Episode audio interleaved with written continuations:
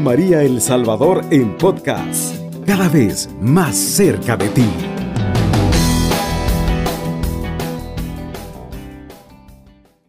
Tenga muy buenos días, estimados amigos que sintonizan Radio María a esta hora de la madrugada.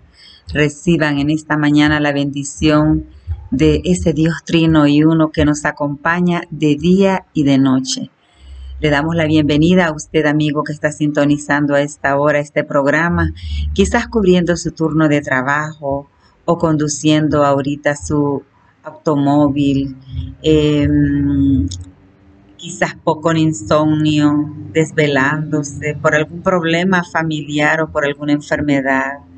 Que nuestra Madre Santísima nos cubra a esta hora de la madrugada con su manto virginal y que interceda por nosotros para que todo lo que hagamos eh, sea para la mayor gloria de Dios.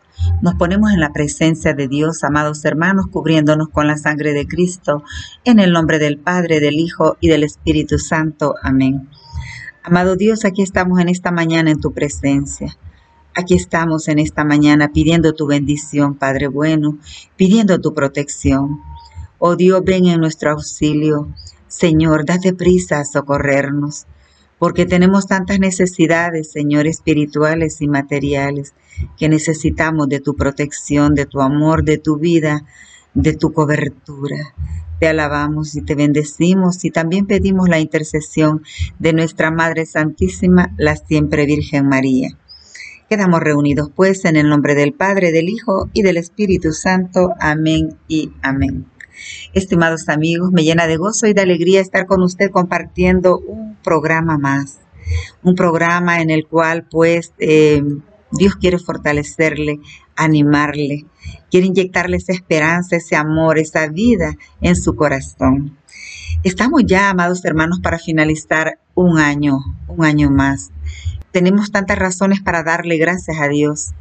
En esta mañana pues nos reunimos con corazones agradecidos y vamos a en esta mañana pues a eh, reflexionar sobre un tema muy precioso que es Dios se hizo hombre para salvarnos. Ese es el tema que vamos a compartir en esta mañana.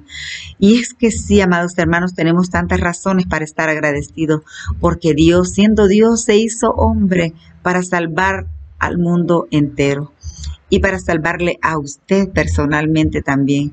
Así que tenemos tantas razones porque Dios siendo Dios se infiltró, se metió en nuestra humanidad, bajó del cielo para que nosotros subiéramos, amados hermanos. Y ese es el acontecimiento más grande que el mundo puede celebrar que Dios siendo Dios se hace hombre y habita entre nosotros y viene a sufrir y a padecer para salvarnos. Que Dios siendo Dios eh, se encarna en las entrañas purísimas de María Santísima, de esa doncella de Nazaret, de esa mujer que Dios preservó desde la eternidad, para ese proyecto de salvación, amados hermanos.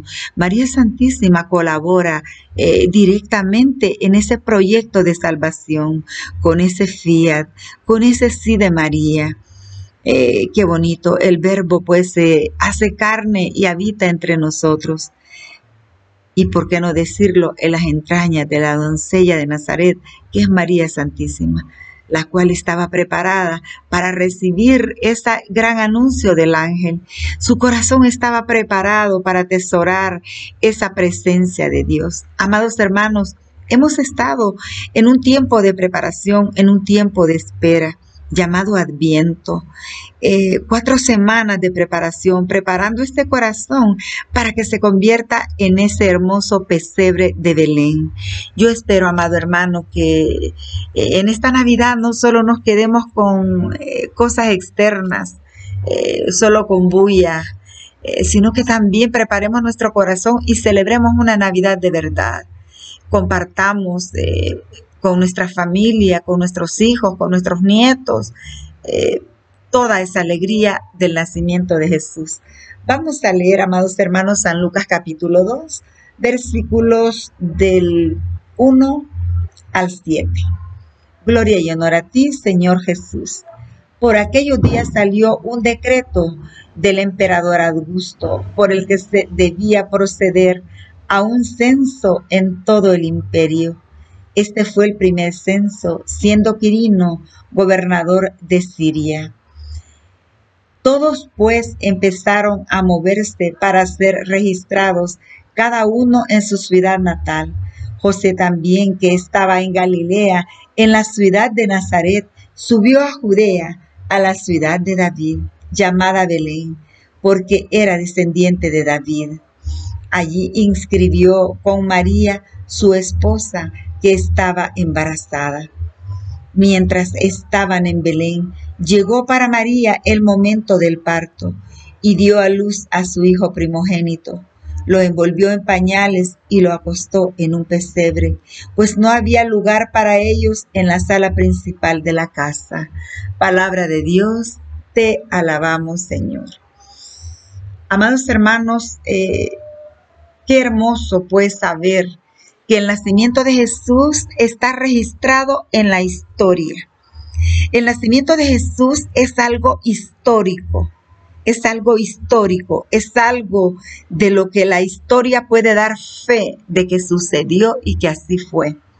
Aquí pues está en los censos de Roma, aquí tenemos eh, cómo pues fue el nacimiento de Jesús dice que María y José fueron a inscribirse, fueron a pasar un, estaba, este gobernador estaba pasando un censo.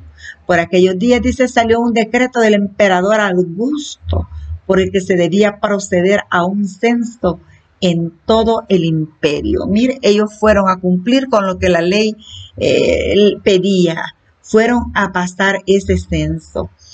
Y este pues fue el primer censo, dice, siendo Quirino gobernador de Siria. Y todos pues empezaron a moverse para ser registrados cada uno en su ciudad natal.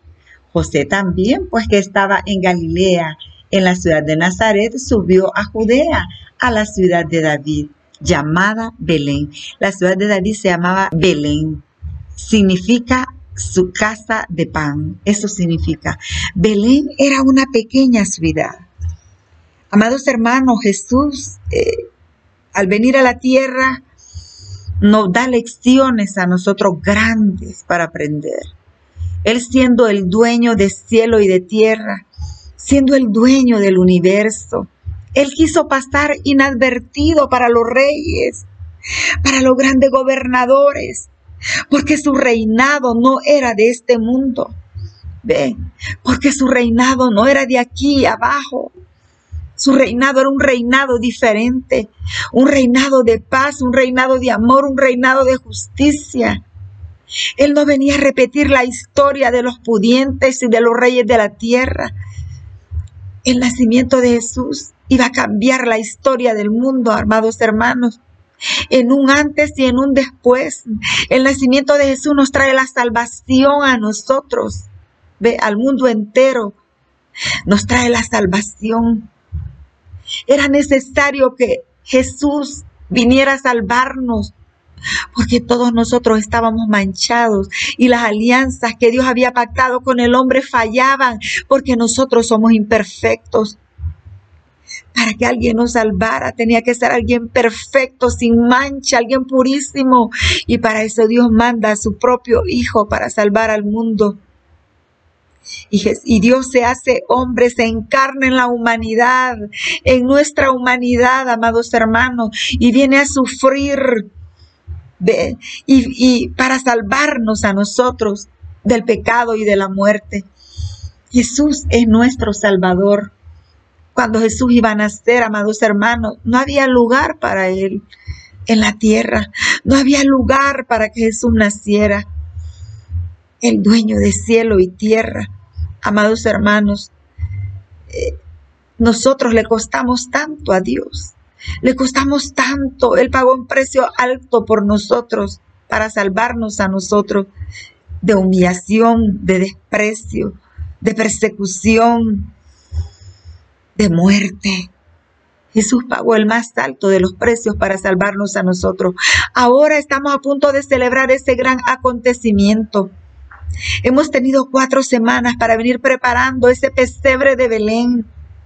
Quizás nos duele a nosotros a veces como cristianos pensar en las circunstancias que Cristo nació en un pesebre donde habían vacas, donde habían animales. Ahí nace Jesús.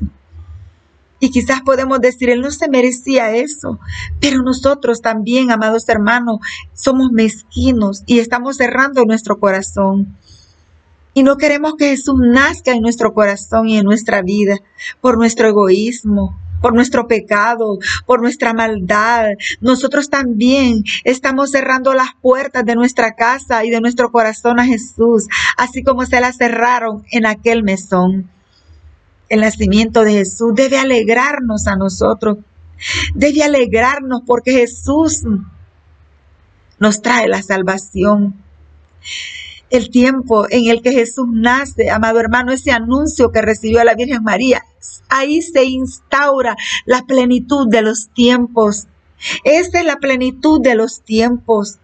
Eso es lo que el mundo había esperado amados hermanos, el nacimiento de Jesús.